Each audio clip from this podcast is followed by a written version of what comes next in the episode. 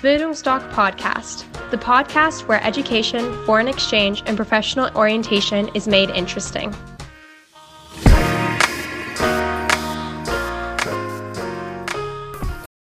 Bildungsdoc Podcast, the podcast where education, foreign exchange, and professional orientation is made interesting.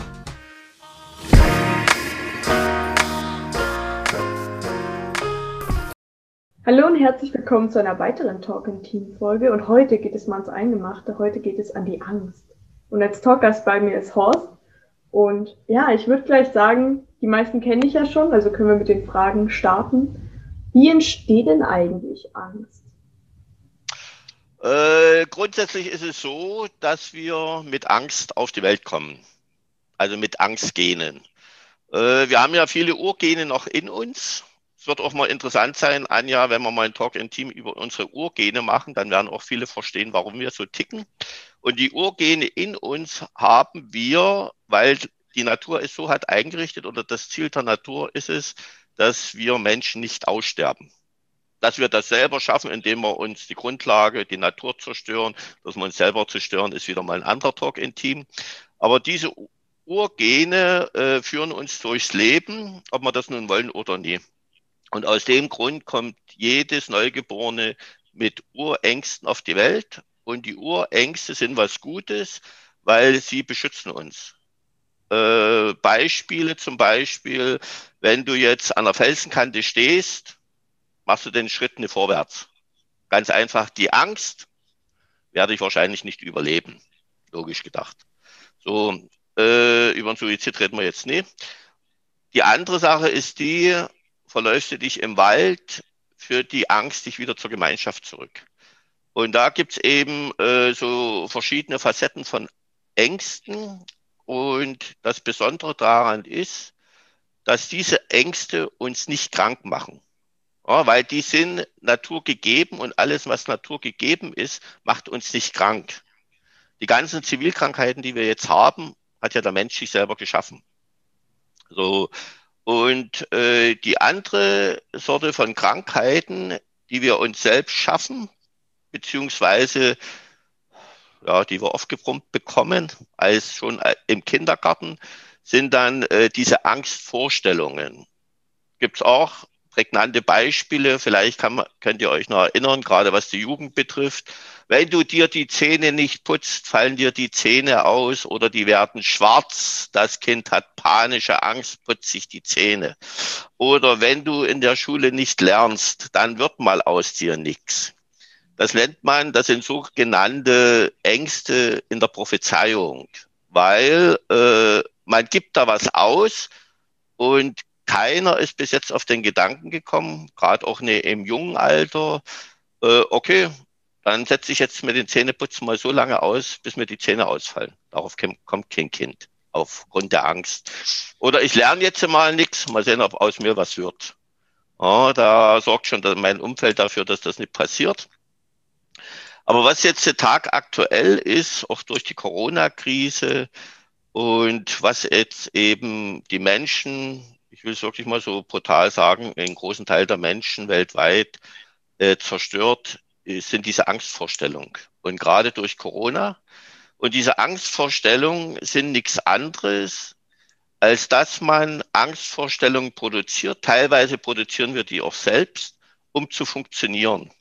Und wir haben es, gerade was jetzt auch Deutschland betrifft, seit Generationen geschafft, unsere Bedürfnisse, die wir haben, immer mehr zu unterdrücken, um zu funktionieren.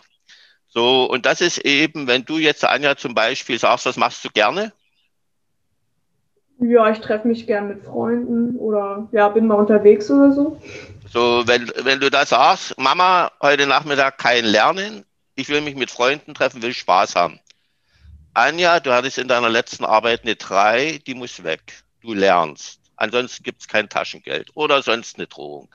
So, im Kindergarten, auch sehr interessant, äh, gab es mal eine Studie, äh, da wurden die Kinder im Kindergarten gefragt, von wem sie am meisten lernen. So, wo ich das gelesen habe, war mir das fast klar, dass es nicht die Kindergärtner sein können. So, und da haben die gesagt, der Hausmeister und die Küchenfrau. Und das hat mich auch an die Schule erinnert, äh, dass ich mich auch öfters mit der Küchenfrau habe mal unterhalten oder mit dem Hausmeister. Wenn der auf den Gang kam, hat er immer mit Schülern gesprochen. So, weil das sind die, die dich nicht instrumentalisieren. So, und wenn du eben in den Kindergarten kommst, dann fängt es an, dass du gesagt bekommst, was du machen sollst. Und wenn du jetzt eben besondere Eigenarten hast, dass du nicht in das System passt, ich sehe das auch in meinen Beratungen. Ich habe Schüler, gerade auch Zwölftklässler, äh, die haben nicht so besondere Noten. Die haben teilweise auch in den Kopfnoten Vieren, obwohl du siehst, sind überhaupt keine Problemschüler. Anständige junge Menschen, aber die passen in das System. Und wenn du einmal abgestempelt bist, dann ja, machen sich die Lehrer auch teilweise einfach äh, und du wirst in die Schublade gesteckt. Und da sind eben diese Ängste, die dich dann ein Leben lang verfolgen. Und ja, nächste Frage bitte. Ansonsten schweife ich hier zu sehr aus. Nein, voll okay. Du hast es schon ein bisschen angeschnitten, aber ich wollte nochmal herausheben für unsere Zuschauer. Was oder ab wann werden denn Ängste eigentlich schädlich und woran erkenne ich denn, dass meine Angst jetzt schädlich ist und nicht positiv? Ja, es sind ja, äh, wenn die Ängste sich dann verstärken, äh, spürst du ja auch bestimmte Symptome. Ob das Schlaflosigkeit ist, ob das nun äh, Konzentrationsschwächen sind, dass du unzufrieden mit dir bist und so weiter. Und äh, ich sag mal so, äh, wenn jetzt zum Beispiel gesagt wird, in der zehnten oder jetzt bei dir zwölfte Klasse, was willst du werden? So, und dann denkst du drüber nach und hast keinen blassen Schimmer. Ihr nehmt das gar nicht mehr so oft, weil das ist das, was ich am Anfang sagte. Ihr wachst damit auf, dass ihr immer gesagt bekommt, was ihr machen müsst.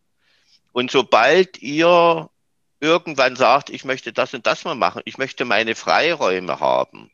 So, ich zum Beispiel nehme mir immer Freiraum, mich, über mich nachzudenken. Wir wohnen ja hier, ich wir sind ja hier in Dresden, dann gehe ich ein, zwei Stunden an die Elbe, dann bin ich kreativ, dann habe ich Ideen und, und, und, da fühle ich mich wohl.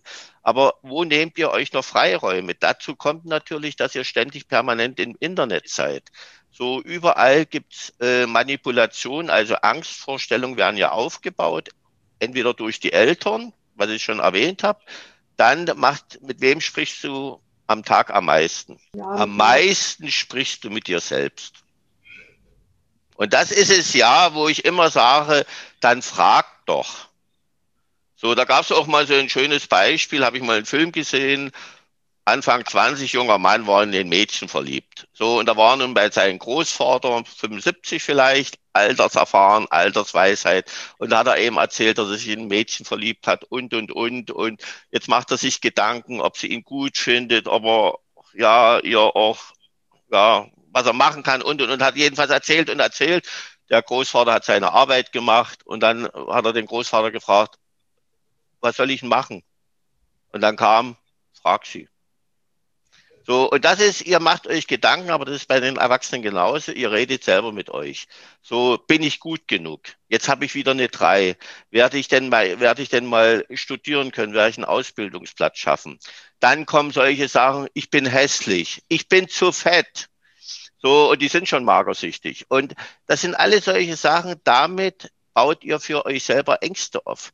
So, dann kommen noch die Eltern, gerade in den, äh, in den Elterngesprächen, also in den Beratungen, gerade was das Auslandsjahr betrifft, kommen dann die Eltern teilweise nicht alle, aber die eben sehr auf Zensuren fokussiert sind. Bevor du ins Ausland gehst, kommt die drei weg. Dann frage ich die, die Mama, warum sollen die drei weg? Schlechte Zensur? Ja. So, dann sage ich, wenn das, wenn die drei eine schlechte Zensur ist, dann hat sie Natur so eingerichtet oder eine Schwäche ist, dass es auch eine Stärke gibt. Haben sie nach, nach, mal nach der Stärke ihrer Tochter gesucht? Große Augen? Nein. Beste Beispiel ist immer, gerade bei Zwölftklässlern, bevor du ins Ausland gehst, musst du wissen, was du studieren willst. Immer diesen Druck erzeugen. So, dann sage ich, liebe Mama, lieber Papa, wissen Sie denn, wie viele Studien, unterschiedliche Studiengänge es im letzten Wintersemester in Deutschland gab? Nö. Ich meine, dann können Sie da aber nicht Ihr Kind damit unter Druck setzen, dass sie wissen, wissen muss, was sie studieren will. Ich habe raten Sie mal. Haben Sie Angst davor? Wollen Sie keine Zahl sagen? Sie wollen ja sich jetzt nicht bloßstellen vor Ihr Kind. So, dann sagen Sie 500. Und dann sage ich 20.123 Studiengänge. Da gucken die mich an.